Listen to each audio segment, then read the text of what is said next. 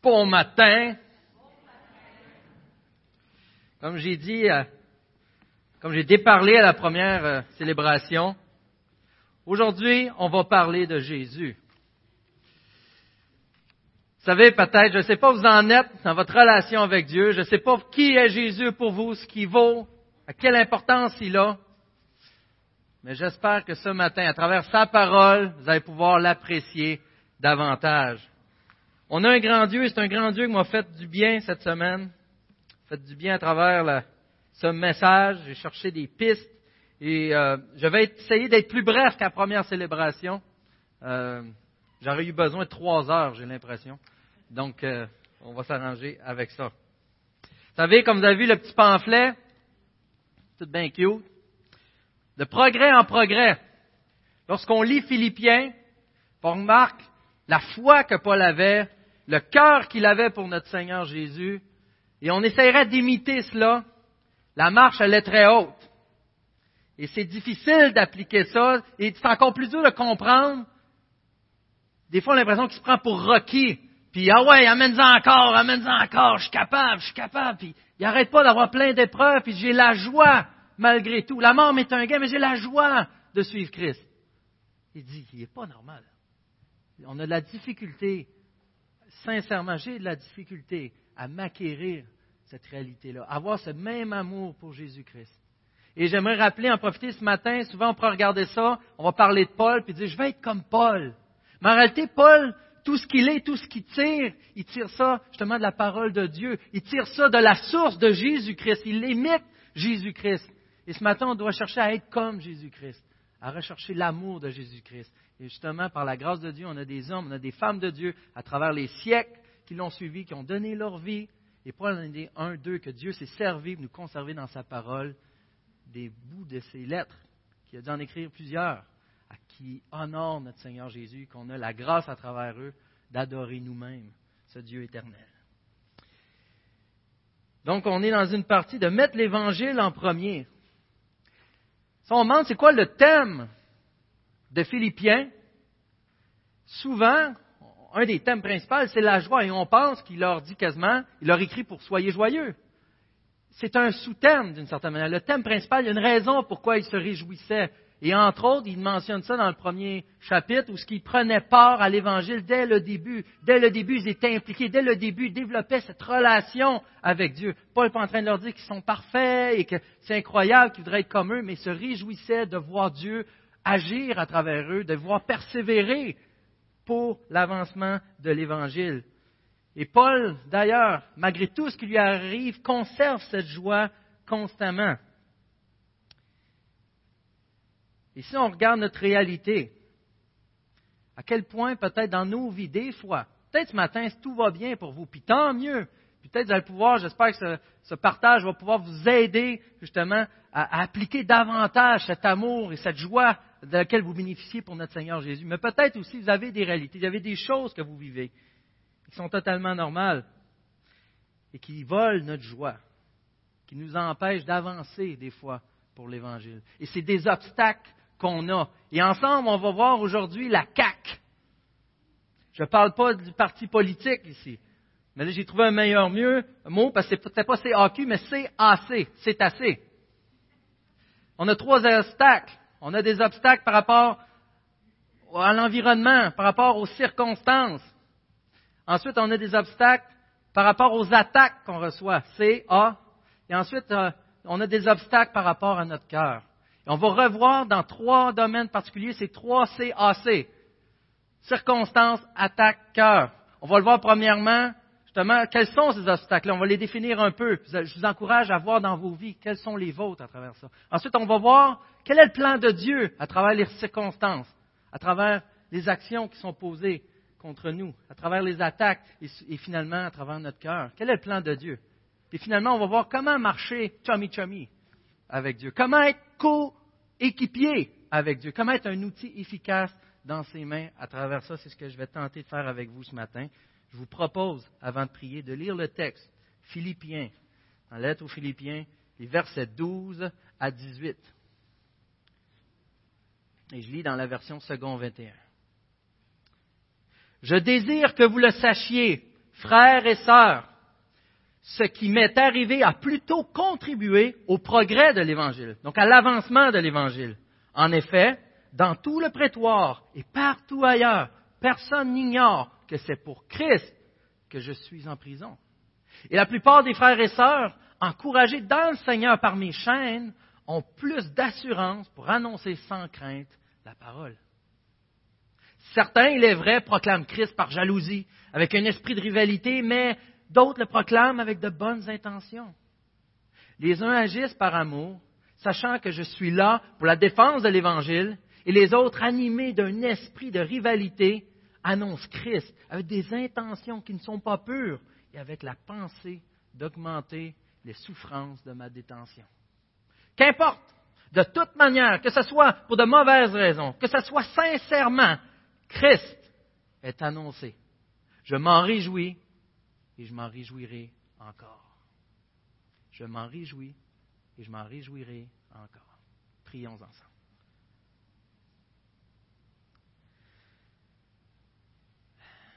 Seigneur, tu es celui qui peut remplir nos âmes.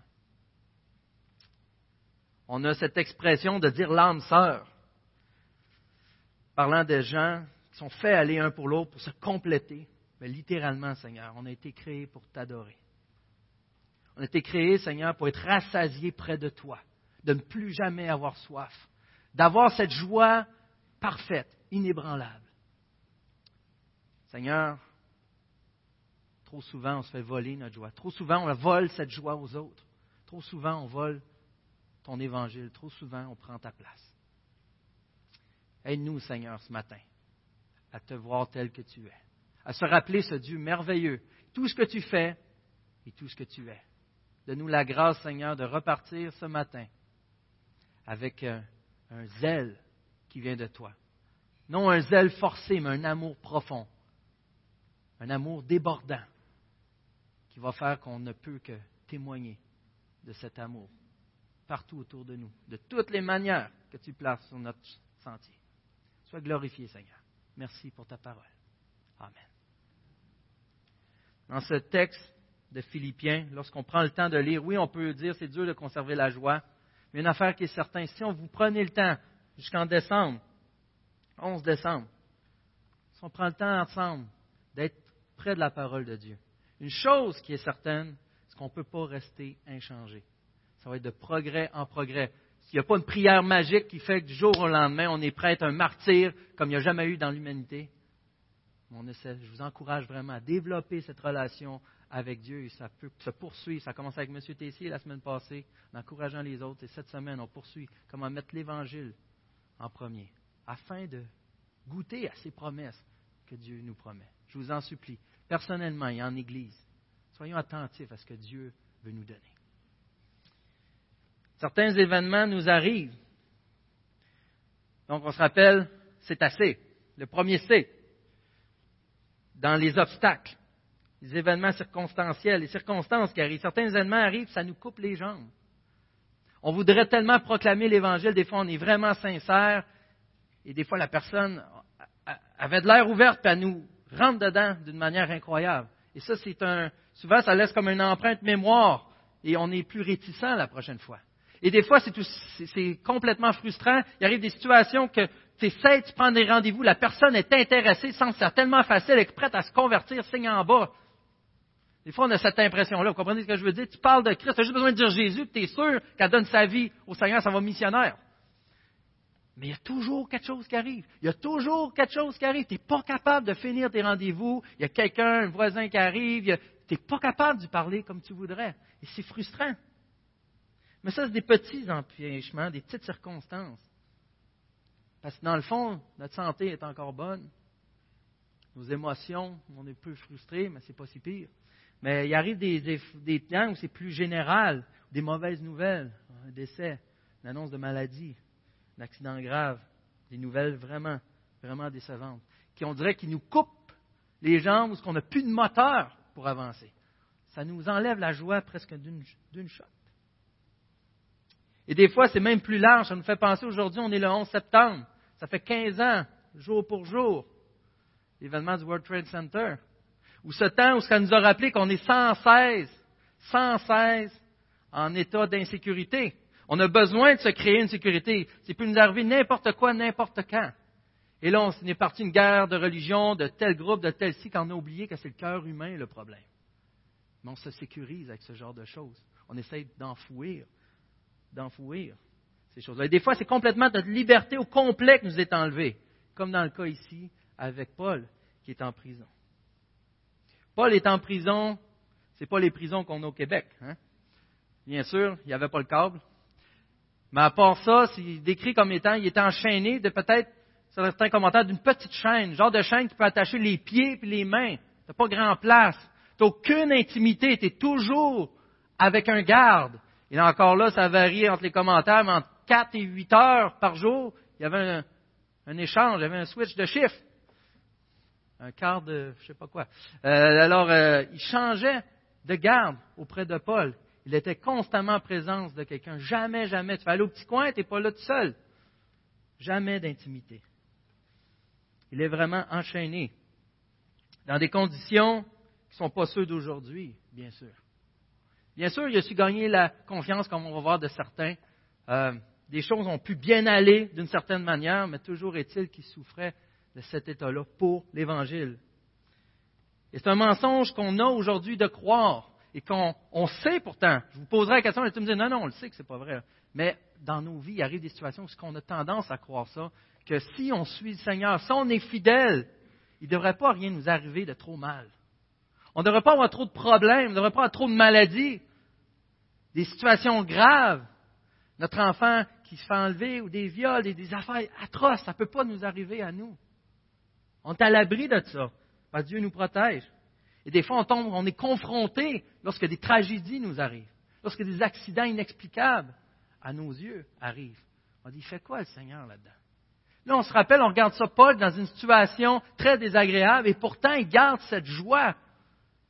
C'est quoi son problème? D'où ça vient? Des fois, on va même jusqu'à croire qu'on ne devrait pas être malade, on devrait toujours guérir. Puis si on obéit au Seigneur, si on est fidèle, même nos enfants sont supposés de suivre comme si rien n'était, de toujours écouter, jamais courir à l'église, jamais avoir de retenue, ni de copie à l'école, s'ils en font encore. Ils n'ont plus de devoirs. Hein? Mais on devrait pas avoir de tragédie ou de déception. Même il y en a qui vont, vous le savez, l'évangile prospérité, à tout niveau, même monétairement, où ce qu'on est supposé être riche, on est héritier du grand Dieu éternel. La terre nous appartient. Pourtant, Christ, l'empreinte qu'il a laissée, c'est s'est dépouillé de tout pour nous offrir tout. Et si on est porté à le suivre, c'est normal, c'était prévenu d'avance qu'on allait apporter notre croix, nous aussi, que ça ne sera pas toujours rose, que Dieu n'est pas venu pour nous mettre dans la ouate, nous faire vivre cette vie idéale d'Hollywood. Par la grâce de Dieu, des fois, c'est permis. Mais reste à voir c'est quoi le plan de Dieu à travers ça. Les circonstances. Les circonstances. Puis la réalité, ça nous arrive à tout moment. On veut être focusé sur l'Évangile, on veut être 100% pour Christ. Et peut-être même en ce moment, vous êtes déjà parti. Ça fait à peine une heure. Vous êtes déjà parti. Puis c'est normal. J'ai oublié de, j'ai laissé l'eau ouverte à la maison, il y a telle chose. Puis on, est sans cesse, sans cesse bombardé par toutes sortes de situations qu'on dévie facilement. Mais Dieu est au courant de ça. Il n'est pas surpris. Il n'est pas en train de taper du pied. Il savait avant même qu'il donnait, avant même d'aller donner sa vie. Il était au courant de tout cela pour nous. Et ça fait partie du processus de, de l'apprentissage avec lui qu'on a à passer au travers. On saute ensuite aux attaques, qui sont des obstacles à l'Évangile à notre progression dans l'Évangile, face à l'Évangile. On voit que Paul lui-même, au verset 15, recevait des attaques indirectes. Les gens proclament, Christ, mais par jalousie. Par jalousie envers qui? Envers Christ? Envers Paul, de toute évidence. Mais avec un esprit de rivalité. Ils ne sont pas rivaux avec Christ mais d'autres le proclament avec de bonnes intentions. Mais ici, une chose qui est importante, ce n'est pas des gens qui sont en apostasie, ce pas des gens qui prêchent un faux évangile. Paul n'utiliserait pas les mots il proclame, Christ. Il prêchait vraiment Christ, mais les motifs étaient peut-être pas bons en arrière tout le temps. Assurément, comme on le voit après, c'est sûr que ce n'est pas ça. Ils se servaient peut-être même de l'Évangile à leur dépens des fois. le grand avantage de ça, lorsqu'on proclame l'Évangile, c'est que les gens ne savent pas toujours nos motifs. Et c'est Christ qui est assez fort et puissant pour parler à travers ça. C'est sa parole qui change des vies, pas celui qui l'amène. Prends le pire des menteurs, dis-y de dire la vérité, ça demeure la vérité. Et lorsqu'on prêche l'Évangile, lorsqu'on prêche la vérité, c'est la vérité. Rappelez-vous Jonas, comment il a apporté la vérité. Vous allez tous crever. Ils sont tous, humiliés. Ils sont tous à se retourner vers le Seigneur. Wow! Des affaires super simples. C'est Dieu qui fait ces choses-là. Des fois, il y a des attaques comme obstacle, des attaques directes. Et là, on voit qu'ils ont tout fait pour y scraper sa vie. Les uns agissent avec amour, sachant que je suis là pour la défense de l'Évangile. Ici, avec amour, on peut voir d'avoir cet amour pour l'Évangile, cet amour pour Paul, cette compréhension, cet appui, eux-mêmes joyeux dans leur propre vie. Mais les autres, animés d'un esprit de rivalité qui revient, annoncent Christ avec des intentions qui ne sont pas pures. Mais ça s'arrêtait là. Mais avec la pensée d'augmenter les souffrances de ma détention. Comme on dit, il sur un gars à terre. Non seulement être en détention, tout le monde le sait que c'est pour l'Évangile qui est contenu là, ils en profitent. On dirait qu'ils se lèvent le matin et leur but, c'est de détruire la vie de Paul. Si je peux abaisser Paul assez, enfin, je vais avoir la place qui me revient. Ou le je sais pas quoi, la quête qu'ils avaient, c'était de dénigrer Paul. Et Paul, pourquoi il vit ça? Pourquoi encore d'en rajouter? Et le fatigant de Paul garde une bonne attitude malgré cela. Amen. Mais c'est ça que je fais tout le temps, moi aussi, pourtant. Comment se fait? C'est quoi que j'ai pas compris encore?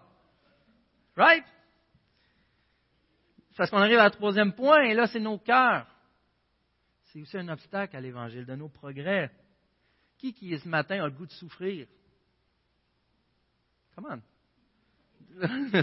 hein? Personne. On veut y aller à l'école du dimanche, là, hein? Servir, hein? tout à coup, si on a le choix entre les deux.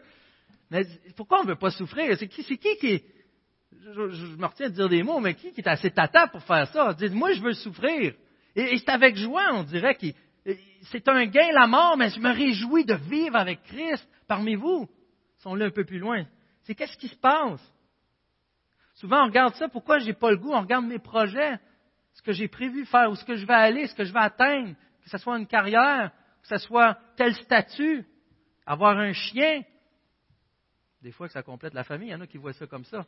Mais tous ces projets-là viennent interférer avec la volonté de Dieu, avec le plan précieux de Dieu que je comprends mal dans ma vie. Mes ambitions, souvent, c'est les jeunes femmes. À 18 ans, je vais être marié, 19 ans, j'ai six enfants, ont vécu heureux et heureux. Ben, heureux beaucoup d'enfants. Des fois, J'ai arrêté à 5. Je me dis, ils associeront pas ça à moi. Euh, mais ce rêve-là, et souvent, lorsqu'il n'est pas atteint à 18 ans, il dit, voyons, Seigneur, j'ai eu une relation, mais ça n'a pas fonctionné, puis ça, ça n'a pas fonctionné. Et des fois, ce qu'on voit, trop souvent, malheureusement, c'est qu'on on finit par prendre un conjoint, marier quelqu'un, et ça fait un mariage de misère. Parce que le, mariage, le fondement n'était pas basé sur Dieu, mais sur un désir, sur un projet, sur une ambition, sur un rêve. Et ça peut être à travers nos ministères. Trop souvent, c'est à travers nos ministères. Lorsque quelqu'un, des fois, on sent une compétition, et l'autre, il n'enseigne pas comme moi, que ce soit à l'école du dimanche, que ce soit prêché, il ne fait pas ça, il n'analyse pas les textes comme moi. Lui, il ne déparle pas autant que moi. Lui, il a telle affaire, ou elle a fait telle chose, moi je l'aurais fait comme ça. Et c'est toutes des choses qui viennent mettre encore de la tension inutile, qui ne fait pas partie du plan de Dieu. Et même des fois, vous remarquez, lorsqu'on voit quelqu'un pour la première fois, c'est là que c'est le pire. Je me rappelle, dans la construction, on voit quelqu'un rentrer, il a beau avoir des tatous, mais lui, tu cherchais quelle couleur qui était, tu sais. Je dis tellement qu'il en avait. Et la manière qu'il marchait, il ne sera pas capable de monter les poches de dynamite en haut. C'est moins encore 70 livres. Il va falloir qu'il monte les 1200 poches en haut. On va être juste trois. Lui, il ne nous aidera pas. En plus, je ne sais même pas s'il sait parler, ce gars-là. Puis le gars, poli, il en charrie trois poches à la fois en haut. Super efficace. Un beau sourire. Il dit Salut, je suis content de vous voir ce matin. Et là, c'est là qu'on se prêche l'Évangile. Hein? Aïe, aïe, aïe. Combien de fois qu'on juge au premier regard et que ça, on barre en partant. Partant, on est dans le champ. Mais des fois, c'est totalement le contraire. On connaît tellement la personne qu'on le sait que lui, là. oublie ça. Je sais comment il sait, je peux te dire quelle heure qu'il pète, tellement que je le connais. C'est clair. Et là, le problème, c'est qu'on se met à juger encore, dans le sens de condamner, de repousser, au lieu de vivre l'Évangile encore. Pourquoi? Parce que là, on se dit, bon, lui, il n'est pas digne de ça, d'une certaine manière. Ou, lui, il ne sera pas capable de faire ça. Au lieu de s'investir en lui, au lieu d'aller l'apprécier, au lieu de l'aimer, on pense un peu, il dit, mec, tu t'es rendu, tu reviendras. Mec, tu t'es rejoint un peu, là, tu reviendras. Merci parce que le Seigneur n'agit pas comme ça avec nous. Je me rappelle la première fois qu'on m'a demandé d'être à jeunesse, dans les réunions, j'ai mentionné pourquoi on parle de Dieu. Le but, d'avoir du fun entre chrétiens. J'étais biaisé en partant, ça valait pas bien notre affaire. Merci encore, je le dis encore, qu'ils m'ont pas envoyé à la police, je ne sais pas d'avoir dit ça, une affaire de même. En gros, ça revient à dire, c'est quoi notre passion? C'est quoi qui nous définit? Quelle était la passion de Paul, selon vous? Christ. Il doit le dire tellement souvent. C'est Christ. sa passion, c'est l'Évangile, la progression d'Évangile, de voir Christ se glorifier, de sauver des vies, voir le plan de Dieu, de triper. Hey Seigneur, tu vas faire ça. Ben voyons, tu as sauvé l'Asie au complet, puis tu as fait ça. Moi, je m'attendais juste à ça. De participer à cet Évangile. Assurément, pour Paul, ce n'était pas sa carrière. Ce n'était pas sa réputation. C'était même pas la mort qui était sa passion ou son identité. Il aurait perdu sa joie avec ça. Il gardait sa joie malgré la possibilité de la mort. Il est amené devant l'empereur Néron, un des empereurs les pires. Vous avez la chance d'aller lire là-dessus, c'est incroyable ce qu'il a fait. Mais comment progresser en l'Évangile Qu'est-ce qu'avait Paul qui a compris, comme les disciples, lorsqu'ils ont vu Jésus crucifié à la croix, sont tous sauvés Qu'est-ce qu'ils ont compris après pour amener à aller jusqu'à donner leur vie pour cet Évangile? Qu'est-ce qui est arrivé à Paul? Je crois qu'il s'est eu la grâce de comprendre le plan de Dieu. Donc on retourne dans nos tassés. Mais maintenant, avec le plan de Dieu, comment Dieu voit les choses, à travers les circonstances.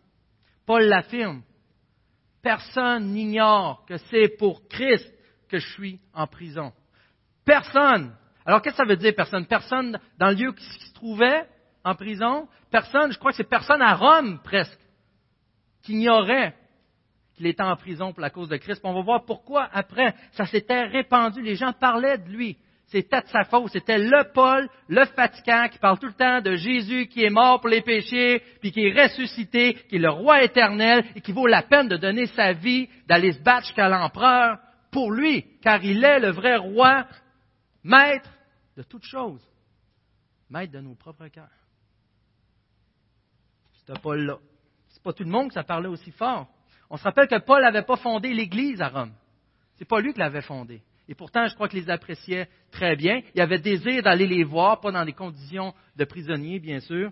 Mais imaginez, j'imagine, vu que c'est pas lui qui avait fondé Rome, il y a des gens, sûrement, y a des églises maisons, les églises, l'assemblée qu'il y avait là, et ils devaient se mettre à prier, Seigneur, comment atteindre, montre-nous comment atteindre la haute société, montre-nous comment y aller, comment leur prêcher à eux. Sans succès, sans succès là, qu'est-ce qu'on voit? Paul emprisonné, amené dans l'entourage de l'empereur pendant une période jusqu'à deux ans avant de rencontrer Néron, dans des situations comme ça, pour finalement arriver à l'empereur, et je crois qu'on le voit euh, dans Acte 26, verset 8, je crois, puis où il déballe son témoignage, il dit le témoignage de Jésus-Christ à l'empereur. Auriez-vous trouvé un autre moyen d'aller approcher l'empereur? Et pourtant, dans le plan de Dieu, tout est clair, tout est précis. Et c'est encore mieux quand on pense qui étaient ces gens-là dans l'entourage.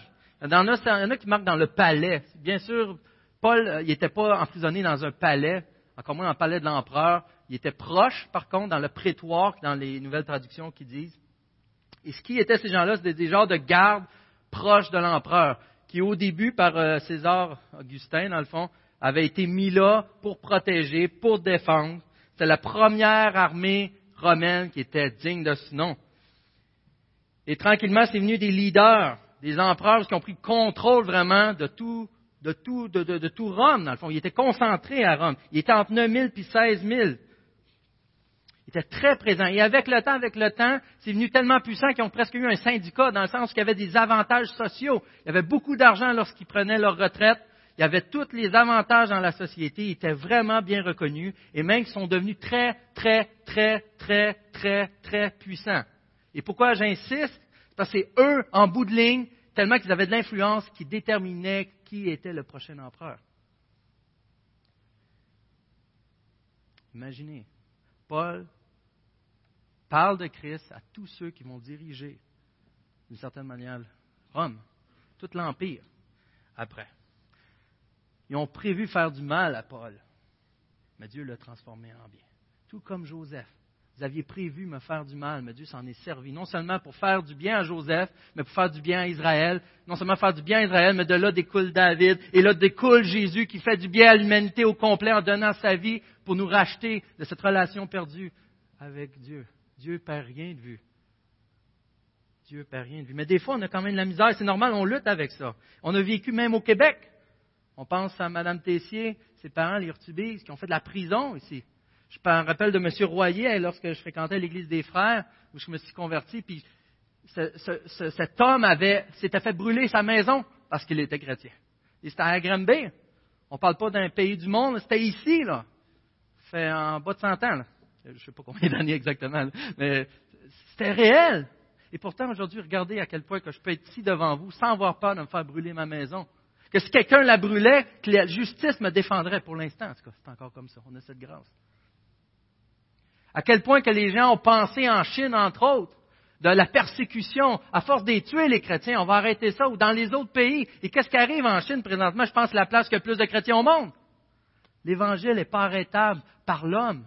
C'est Dieu qui est au contrôle des situations. Et dans la souffrance, c'est loin d'être un évangile qui nous délivre de toute souffrance. Au contraire, c'est dans la souffrance, à travers les épreuves, à travers les choses qu'on ne comprend pas, que les gens recherchent Christ, recherchent Dieu et que Dieu agit dans leur vie d'une manière incroyable. Ça se répand, l'évangile. Ça, c'est les circonstances. Ensuite, par rapport au message, le point important, c'est que Dieu utilise tout pour que Christ soit prêché. Et une, petite distinction qu'on oublie des fois, c'est que pour le faire, il faut le faire avec des mots. On a beau servir, c'est excellent, je crois qu'il faut démontrer les fruits de l'Évangile, mais c'est avec les mots qu'on témoigne. C'est avec les mots qu'on fait connaître la vérité. Être bien gentil, puis servir, puis donner sa vie pour quelqu'un, si ce n'est pas pourquoi, ça donne absolument rien. D'aimer de Dieu encore, pour nous, c'est un miracle. Pour lui, c'est de quoi de quotidien. C'est normal. Mais le but, c'est d'aller avec la parole. Non seulement avoir une bonne attitude, mais de prêcher Christ. Et le but, c'est que Christ soit prêché. Comme je disais, ça doit être un menteur qui dit la vérité. La vérité est entendue. La vérité de Christ change les vies, change des cœurs. Et en bout de ligne, comment on se sent lorsque les gens parlent contre nous? Lorsque les gens viennent nous voir, lorsqu'ils nous blessent, avec des paroles?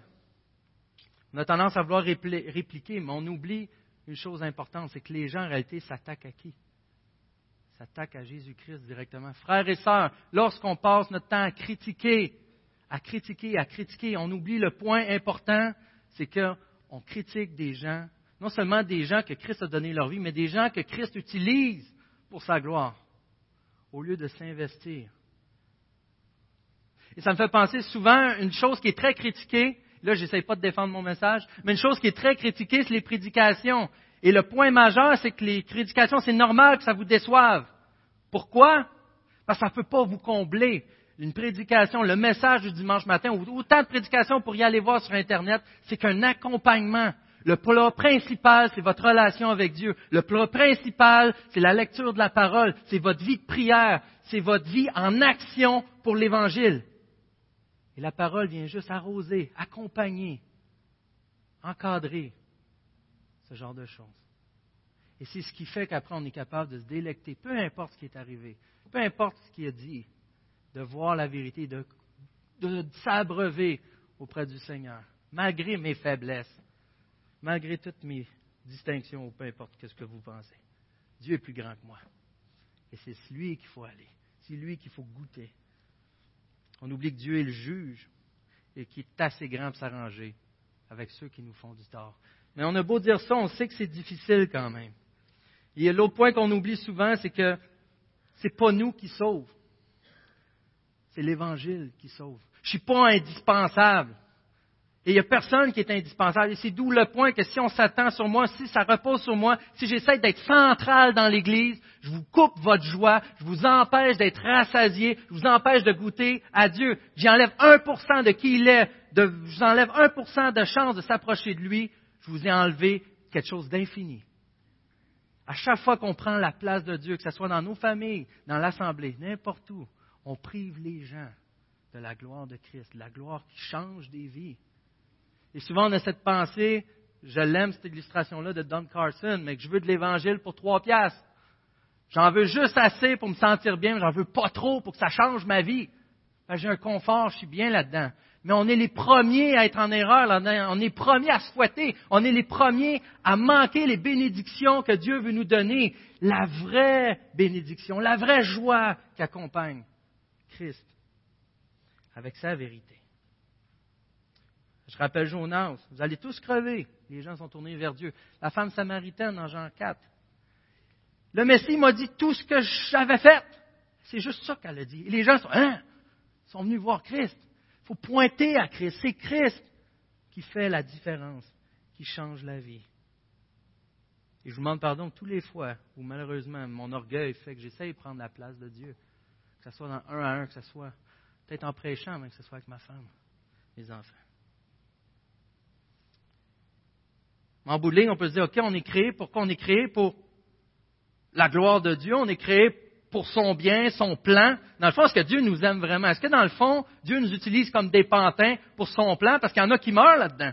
Puis il y en a qui perdent des choses importantes, tu perds des êtres proches. Qu'est-ce que fait Dieu avec tout ça? Et souvent, la réponse que j'avais, que je donnais, c'était, ouais, mais tu as besoin d'adorer Dieu pour être heureux, pour recevoir donc Dieu, lorsqu'il demande, ce n'est pas égoïste parce qu'il te donne ce que tu as de meilleur. Ce que j'ai vraiment besoin, c'est d'aller vers Dieu. Mais c'est incomplet. En réalité, il peut en rester le doute dans mon cœur que Dieu est juste égoïste, dans le fond. Ah, il a le droit, il est Dieu, il est maître. OK, j'assiste celle-là, mais quand même, c'est un Dieu égoïste. Mais s'il était si égoïste, lorsqu'on était le plus dans le trouble, lorsqu'on avait vraiment besoin de lui, toute la gloire et toute cet honneur qui lui revient, il l'a délaissé, s'en est dépouillé pour lui-même être même maltraité par nous, être haï, être craché au visage, être déshonoré, afin de rétablir ce dont on avait le plus besoin. Ce n'est pas un Dieu égoïste qu'on a. C'est vraiment un Dieu qui nous aime. C'est vraiment un Dieu qui est là pour nous. On a tendance à croire justement, dit Seigneur, il vient d'arriver un accident, pas, ça m'est pas arrivé, mais je donne un exemple. Il est arrivé un accident d'auto à ma femme. Puis là, je me retrouve dans le trouble. Puis là, comment on a la misère à s'occuper des enfants, comment je rétablis le travail avec ça? Tu es supposé être là pour moi. Tu es supposé nous aimer, tu es supposé nous aimer comme si c'était Christ. Tu as donné ton fils pour nous. Pourquoi que je vis tout ça? Tu es où? Qu'est-ce que tu fais? Je n'ai pas plus de rentrée d'argent qui arrive pourtant. là, ça crée même peut-être des conflits dans le couple, ça crée des conflits avec les enfants, des frustrations, ça crée des choses comme ça. Seigneur, si tu nous aimes vraiment, qu'est-ce que tu fais? On a besoin de descendre un peu plus loin où ce qu'on dit finalement, ben Seigneur, tu n'es peut-être pas un Dieu qui est si aimant. Tu n'es peut-être même pas un Dieu qui est si puissant que ça. Tu ne peux rien faire. Et ce genre de choses, il faut habituer. Je ne suis pas habitué de descendre comme ça à la racine. Il faut qu'on le développe ensemble, guys. Vous m'aiderez. Mais là, ensuite, on regarde, non, non, c'est vrai, puis on le sait. On lit la parole, puis on a vécu dans notre propre vie. J'ai été accusé d'agression grave, la personne m'a demandé pardon trois ans après. Et ce que ça l'a obligé, j'ai déménagé un coin de rue de chez ma femme à laquelle je suis marié aujourd'hui, depuis combien de temps? OK, 14 ans. Depuis 14 ans. Mais la grâce de Dieu, c'est ça, malgré les situations. Et on a beau pas comprendre, oui, c'est un Dieu, je l'ai vécu, c'est un Dieu qui m'aime, comme on l'a dit, il, s'est dépouillé de tout lorsque je n'avais le plus besoin. Il continue de m'accompagner, il l'a promis, je l'ai vu dans ma vie, il est fidèle, il me suit, il m'aime. Et non seulement il m'aime, mais il prend soin, il a arrangé tellement de situations avec mes enfants. Malgré tout, il m'a pardonné tellement de fois. Mes enfants m'ont pardonné, ma femme m'ont pardonné. Vous m'avez sûrement pardonné, vous faites-le, s'il vous plaît. Tellement de fois. Tellement de fois. C'est un Dieu qui non seulement qui dit qu'il m'aime, non seulement qui a donné sa vie, mais qui m'accompagne. Donc, ce n'est pas vrai qu'il se fout de moi. C'est vrai, je me rappelle de Joseph, comment il a planifié l'humanité à travers de quoi une injustice totale dans la vie de Paul, où ce qui témoigne lui-même. Et tranquillement, les sentiments de frustration viennent avec un sentiment de confiance. Mais ça, ça ne se fait pas par de la magie. C'est en développant notre relation, en vivant, en goûtant à Dieu à travers chaque situation. Puis Paul, il était habitué d'en vivre des situations. Il a vu son Dieu être fidèle. Ce n'est pas de tester Dieu, de tester avec Dieu, d'être avec Dieu lorsque ça se passe, de vivre Christ. Et c'est là qu'on goûte à qui est ce Dieu. C'est pour ça que cette relation-là, on ne peut pas vous la donner, on ne peut pas vous la prêcher. Il faut vous la vivez avec Christ. C'est celle qui se transmet. Je termine bientôt avec le troisième point. Être coéquipier avec Christ. On a vu maintenant, oui, il y a des obstacles qui arrivent. On comprend mieux peut-être le plan de Dieu à travers toutes les choses, mais finalement, comment vivre ça avec Dieu? Qu'est-ce qui fait que Paul, il tripait à souffrir? Ça m'est accessible à moi aussi? On peut prendre avantage des circonstances. Ça devient notre terrain de bataille lorsqu'on comprend le plan de Dieu dans nos vies.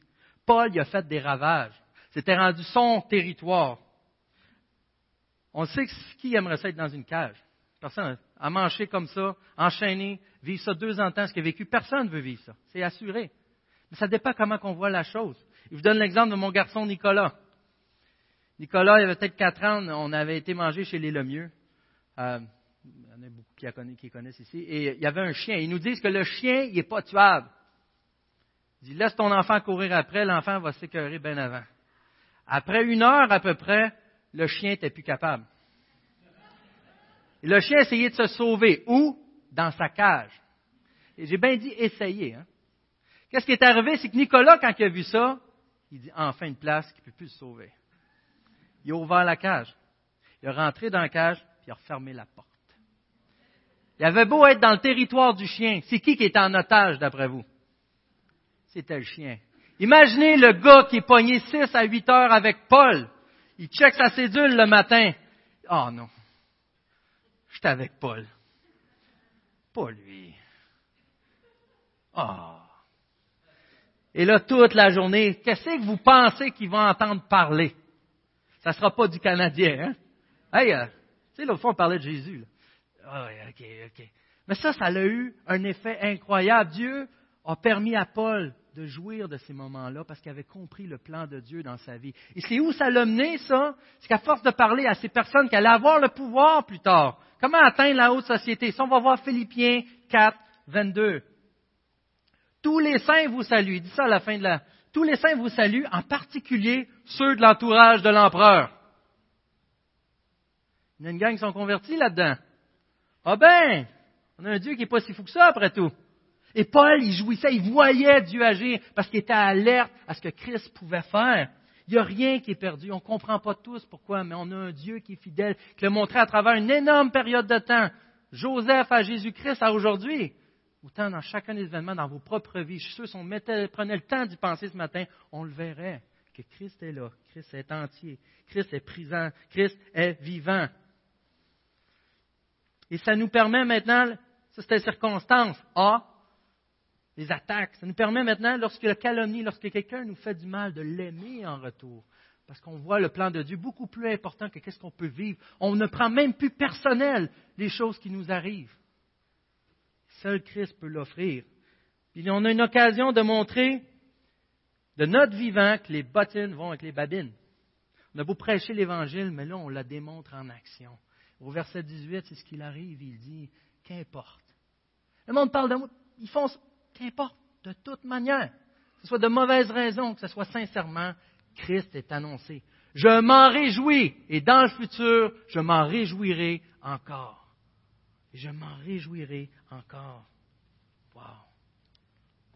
Paul était l'exemple de l'Évangile parce qu'il était fondé dans l'exemple même du Christ ressuscité des morts qui offre la vie éternelle.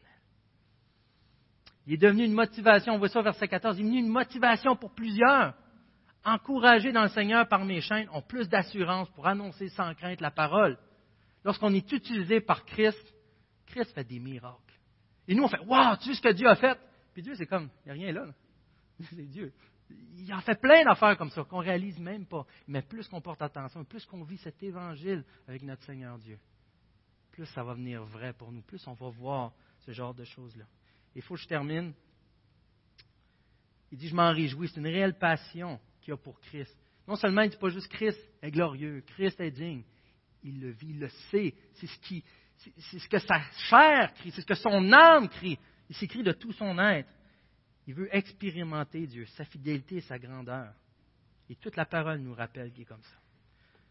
Je vous donne l'exemple, pour finir, de David Ring. Ring. David Ring. Vous connaissez David Ring? Un évangéliste aux États-Unis, avec des cheveux. Et euh, cet homme-là a, je me trompe tout le temps, de la dystrophie musculaire, puis l'autre, c'est l'autre. Euh, une maladie grave, un handicap. Euh, ah, voyons, c'est Anyway, un, un, un, handicap assez important. Quelque chose, paralysie cérébrale, merci. Merci pour ceux qui étaient là aux premières célébrations. OK. Et euh, donc, c'est le genre de personne que le système nerveux est atteint, les muscles sont atteints, il y a beaucoup de choses qui ne fonctionnent pas, il marche bizarre, euh, c'est désastreux essayer de le voir manger avec une fourchette, euh, même l'élocution des fois. Et pourtant, il y a un grand ministère. Et quelqu'un lui a demandé dans une entrevue, est-ce que tu aimerais ça que Jésus te guérisse? Il a dit, ah oui. J'aimerais encore plus qu'il me laisse comme ça, puis qu'il sauve plein d'âmes à cause que je suis unique comme ça. Il voyait le plan de Dieu encore plus précieux dans sa propre vie. Il voyait à quel point qu'il y a quoi de plus grand qu'être guéri, que même être guéri, ça y enlèverait ce qu'il rendait précieux, d'une certaine manière, et pratique dans les mains de Dieu. Et ça, ça prend une grâce qu'on peut retrouver seulement au pied de la croix, en rencontrant Jésus-Christ. Comment que malgré toutes les circonstances, malgré une maladie grave de naissance, malgré Paul, tout ce qu'il vivait peut déclarer, je me réjouirai encore. Je me réjouirai encore. Savez-vous pourquoi il peut le faire? On l'a chanté. Non seulement Dieu est merveilleux dans tout ce qu'il fait, mais tout est merveilleux à cause de qui il est. C'est ce Dieu qu'on est approché, qu'on est encouragé à s'approcher plutôt, pour aller justement découvrir qui il est, pour admirer ce qu'il fait. J'inviterai la louange à s'avancer. Je vais prier.